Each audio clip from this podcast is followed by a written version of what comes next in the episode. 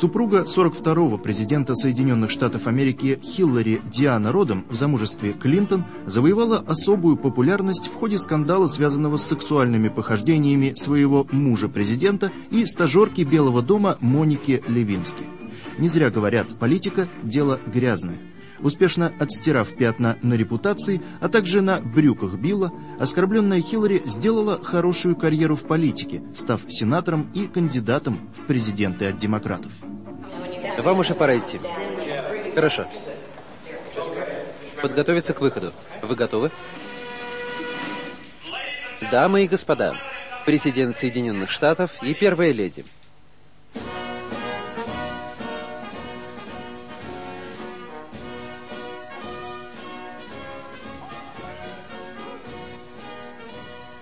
Правду говорят, оскорбленная изменой женщина становится опасной.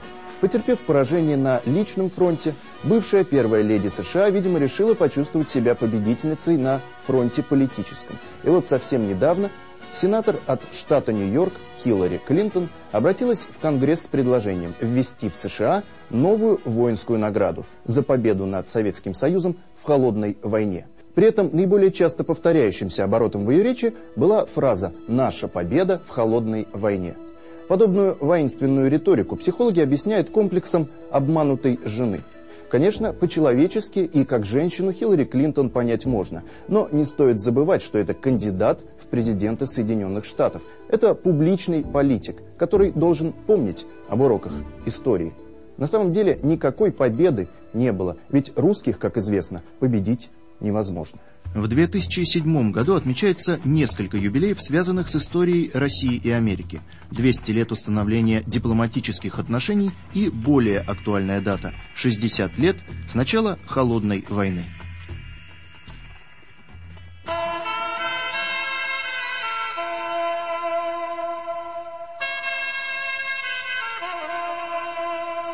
Goodbye,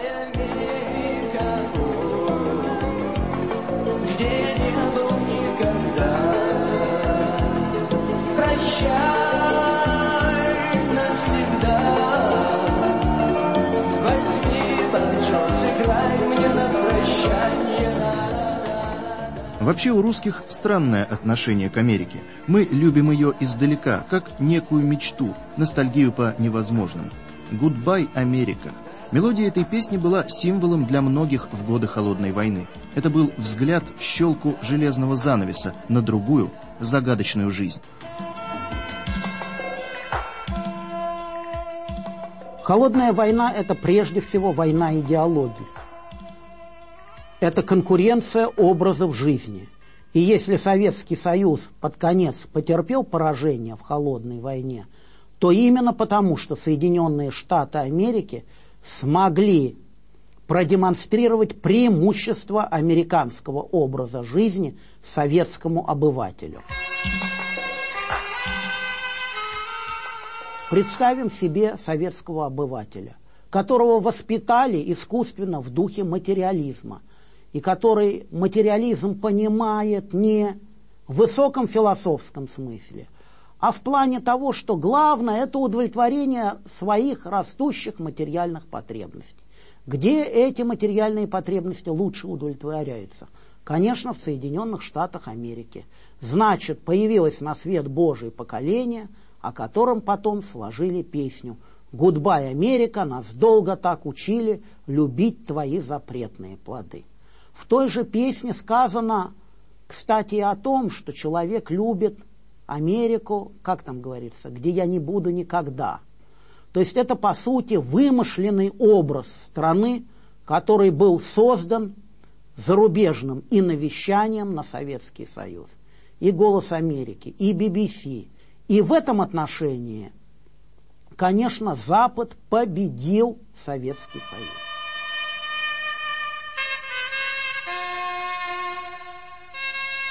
Война закончилась, железный занавес поднят, и звездно-полосатая мечта в реальности обернулась сытым, самодовольным, равнодушным к остальному миру бейсболистом с гамбургером в зубах и ракетным томагавком в руках.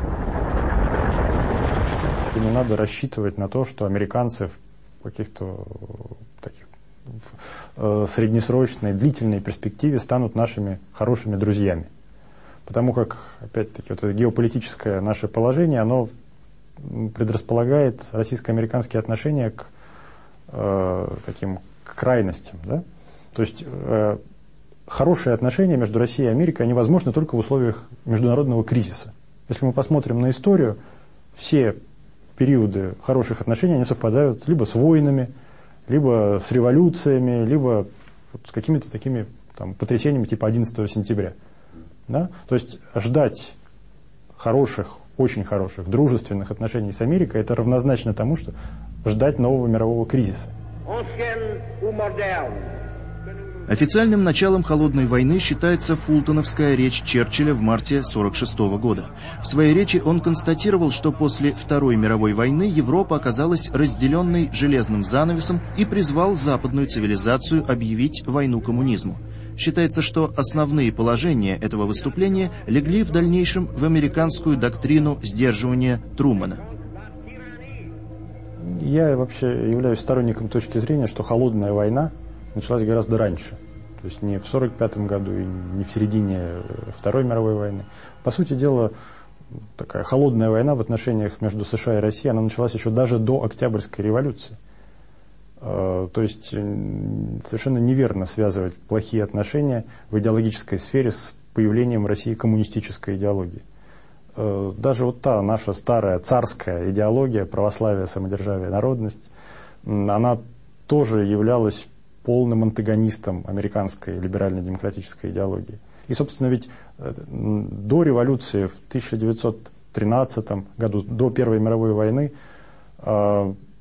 почти были разорваны дипломатические отношения между Соединенными Штатами и Россией. Вот они висели буквально на грани. Существует несколько распространенных заблуждений о холодной войне. Во-первых, автором этого понятия был вовсе не Уинстон Черчилль. Впервые слова «холодная война» прозвучали не из уст политика, а из уст коммерсанта. Это был один из крупнейших банкиров США Барух, и случилось это в 1947 году. Во-вторых, сам процесс начался гораздо раньше, и направлен он был не против коммунизма, а против набиравшей тогда силу императорской России. А если говорить о крестных отцах Холодной войны, то ими по праву считаются два человека с одинаковыми именами Джон Кеннон-младший и Джон Кеннон-старший. Эти люди действительно превратили подрывную антироссийскую деятельность в доходный семейный бизнес. Смотрите далее «Русофобия и семейный бизнес клана Кеннонов». Где выходил на сцену а, в кандалах, в тюремной робе и рассказывал о том, какие зверства происходят в России. Союзники или противники за кулисами войны. В крупнейших американских газетах, такие как «Нью-Йорк Таймс», где выходили статьи под названием «Будущая война с Советским Союзом», К началу XX века Америка благополучно забыла о благодеяниях, оказанных ей России в ходе войны за независимость и сохранение единства в борьбе севера и юга. Американскому капиталу стало тесно на своем континенте, и он стал рваться в Старый Свет. Но и европейские страны, и Российская империя неохотно пускали американцев на свои территории, соблюдая национальные интересы. Для внедрения американцам надо было разрушить сложившееся положение, и лучшим средством для этого могли быть война и революции. Этим и занялись многочисленные эмиссары крупных финансовых трестов. Одним из них и был Джон Кеннон-старший который путешествовал по России, был в Сибири и, вернувшись в Россию, он э, выступал с публичными лекциями, где выходил на сцену э, в кандалах, э, в тюремной робе и рассказывал о том, какие зверства происходят в России, какой дикий люд проживает на территории Российской империи. А, Джордж Кеннон-старший был родственником Джорджа Кеннона, который в 1947 году напишет свою известную длинную телеграмму, которая ляжет в основу, в основу доктрины сдерживания Трумана. Книги и лекции Кеннона сделали свое дело. Россия в глазах американцев приобрела образ врага.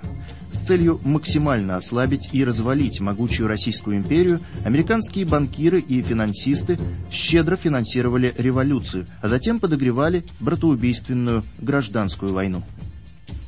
Самая большая загадка русской революции, которую до сих пор тщательно скрывают, заключается в следующем. Никто так и не понял, почему американское правительство и американские банки решили поддержать в свое время большевиков. На самом деле ответ на этот вопрос достаточно циничен и прост – для того, чтобы вычеркнуть Россию из списка победителей в Первой мировой войне. К 1917-му поражение Германии уже было очевидным. В этом случае страна-победитель получала и огромные территории, вплоть до Константинополя, и серьезные экономические выгоды. Американцы просто решили руками большевиков свергнуть законное правительство и поставить на его место официально непризнанное. Советскую власть так и не признали до тех пор, пока не закончилась дележка мира. Таким образом, союзники получили все сливки победы. Кстати, Иосиф Сталин, видимо, знал об этой инсинуации союзников и в свое время, после окончания Второй мировой войны, не допустил повторения подобной ситуации. Теперь мы готовы более быстро... Однако первые рецидивы холодной войны между союзниками начались еще в самый разгар сражений с германским фашизмом. История повторялась. Россию опять хотели обескровить и лишить победы. Первые какие-то признаки э, будущей холодной войны появились еще во время, э, в то время, когда шла война. Вы знаете, после э, поражения немцев под Сталинградом в 1943 году был Можете в это не поверить, но я сам видел американские газеты 43 года, где выходили статьи в крупнейших американских газетах, такие как Нью-Йорк Таймс, где выходили статьи под названием «Будущая война с Советским Союзом», значит, со знаком вопроса. И там такие шли рассуждения. После окончания войны, безусловно, на, э, на Земле останутся две самые крупные, самые сильные державы. Это Соединенные Штаты Америки и Советский Союз. И они неизбежно столкнутся между собой. Да, в 43 году. В 43 году. Юстас Алексу. Получены достоверные данные о содержании переговоров представителей Германии с Далисом. Речь идет о заключении за спиной СССР. В знаменитом сериале «17 мгновений весны» подробно рассказывается о предательстве союзников, начавших за спиной СССР переговоры с главарями Третьего рейха. Эта страница истории настолько позорна, что все документы о ней засекречены до сих пор. События развивались, конечно, очень интересно, и э, многое остается за кадром. Мы не знаем, на самом деле, э, как, каковы были истинные стратегические цели американских переговорщиков. Мы знаем часть э, э этой истории. После героической победы советского народа в Великой Отечественной и твердой позиции Сталина по вопросам послевоенного устройства мира, авторитет Советского Союза был чрезвычайно высок – и здесь, на сцене, вновь появляется представитель семейства Кеннонов. Будучи советником посольства в Москве, Джон Кеннон-младший, по примеру своего предка, еще до выступления Черчилля в Фултоне посылает Труману телеграмму, где формулирует основные положения холодной войны против Советского Союза. В историю дипломатии она вошла как самая длинная телеграмма в 8 тысяч слов. Сегодня она хранится в музее. В этой телеграмме дипломат Кеннон э, высказал свое мнение о том, э, э, как следует строить взаимоотношения с Россией, нужно сдерживать политические амбиции, глобальные амбиции Советского Союза. И эта телеграмма легла в основу доктрины сдерживания да, Гарри Трумана. Общепринятый термин «холодная война» не точен. Это была холодная война с горячими точками, как белое платье в горошек. Идеологическое и экономическое противостояние двух супердержав периодически перерастало в военные столкновения на территориях других стран. Корея, Вьетнам, Лаос, африканские страны. Они стали настоящими очагами горячей войны.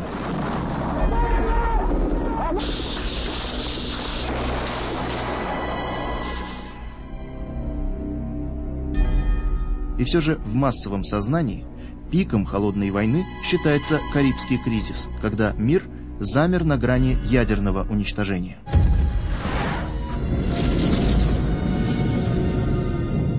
Все наши города и военные базы, находящиеся к северо-востоку от Вашингтона, находятся в зоне поражения.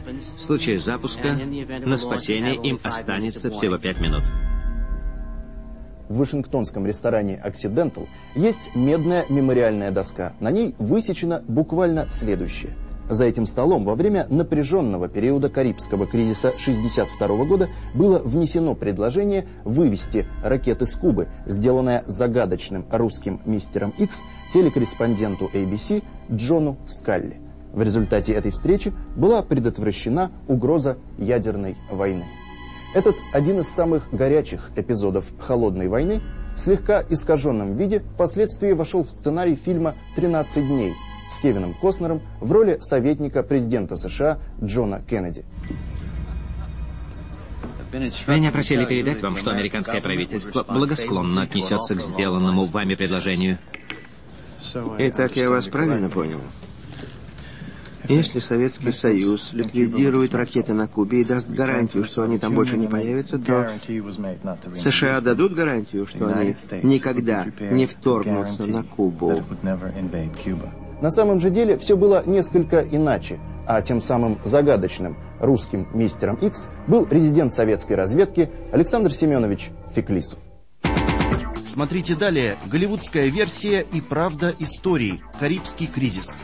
Я хочу, чтобы ты поехал к своим старым друзьям из ФБР и проштудировал все, что у них есть на Фомина. Я был под фамилией Фоминтов. Горячие точки холодной войны.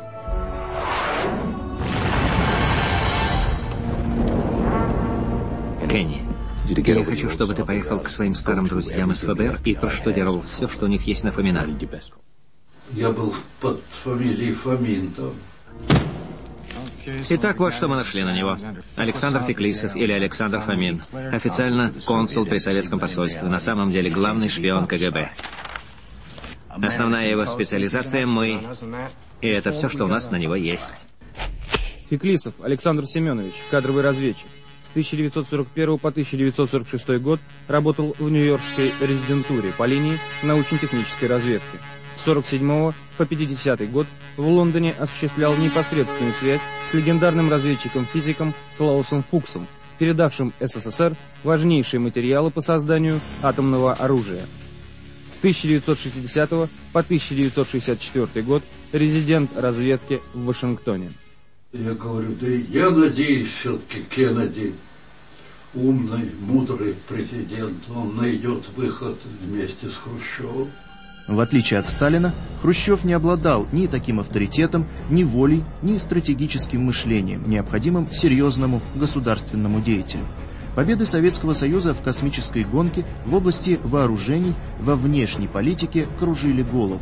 Очень хотелось показать американцам настоящую Кузькину мать.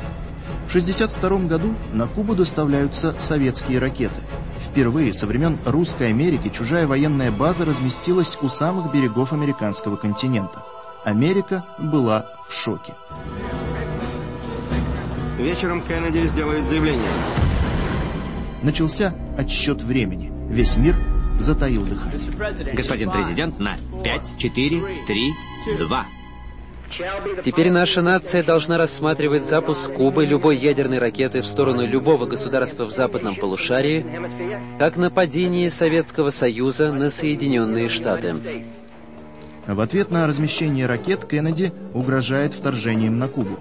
Хрущев отвечает не менее резким заявлением. Ни одна из сторон не хочет отступать. Вооруженные силы обоих государств приведены в состояние повышенной боевой готовности. По американскому телевидению каждые полчаса демонстрируют ролики, как вести себя в случае ядерного взрыва.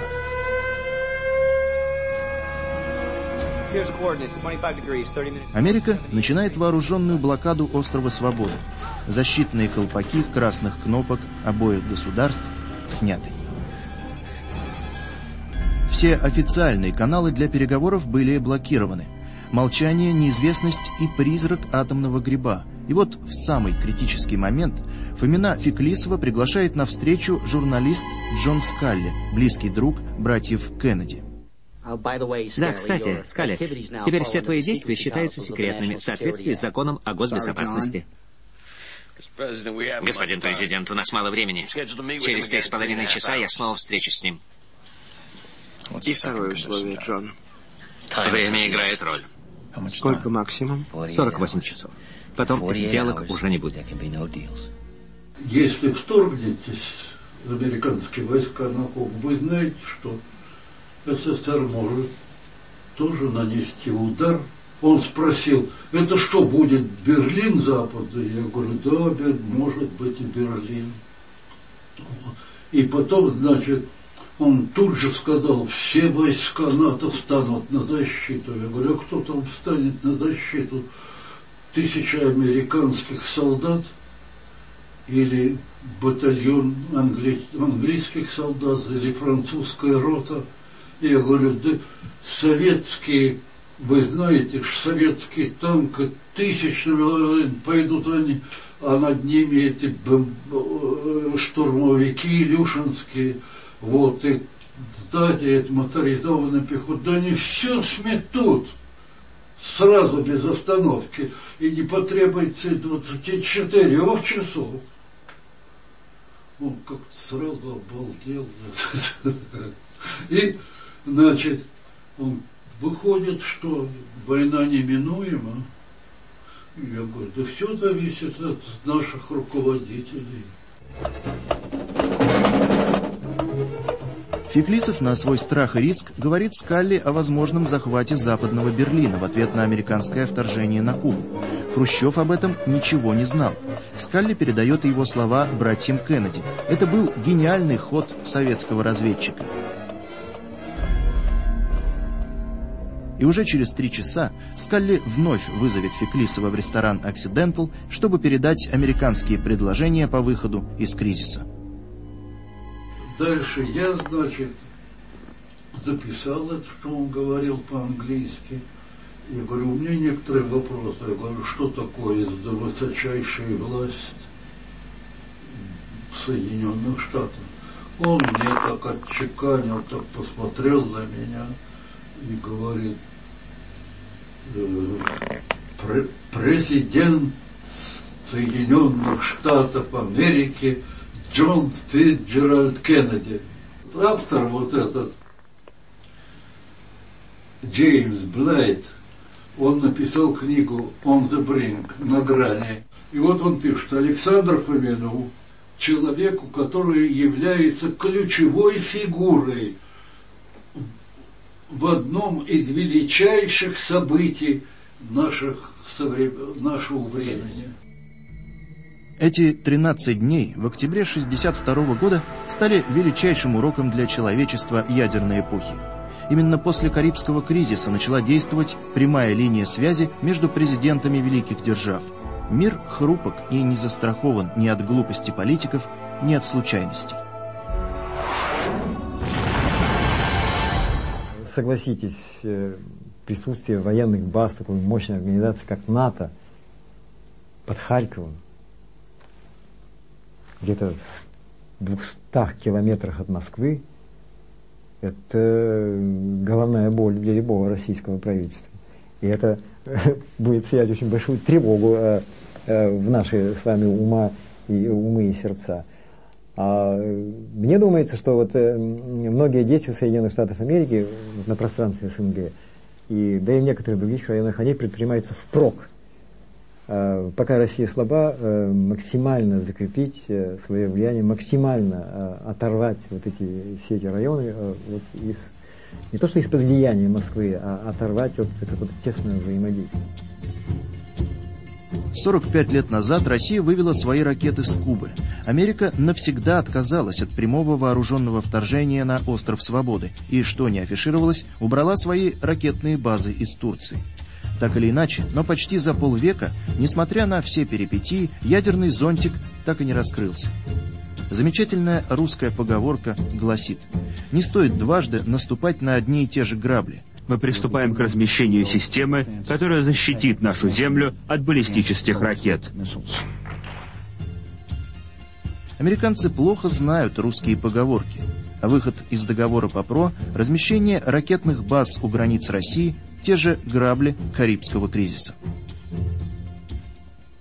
Сегодня много говорят о возобновлении холодной войны. Видимо, кому-то очень хочется видеть Россию побежденной. Может быть, в Горбачевско-Ельцинскую эпоху такое и было возможно, но сегодня время изменилось. Конечно, бряцание оружием – это далеко не лучший аргумент установления дружеских отношений. Россия никогда не была врагом американского народа, но и на роль послушного вассала-марионетки в руках правящей элиты США мы никогда не согласимся. Холодный мир лучше горячей войны. Сегодня снова много говорят о похолодании в российско-американских отношениях. Что ж, русским к морозу не привыкать. Может быть, он остудит и чужие горячие головы.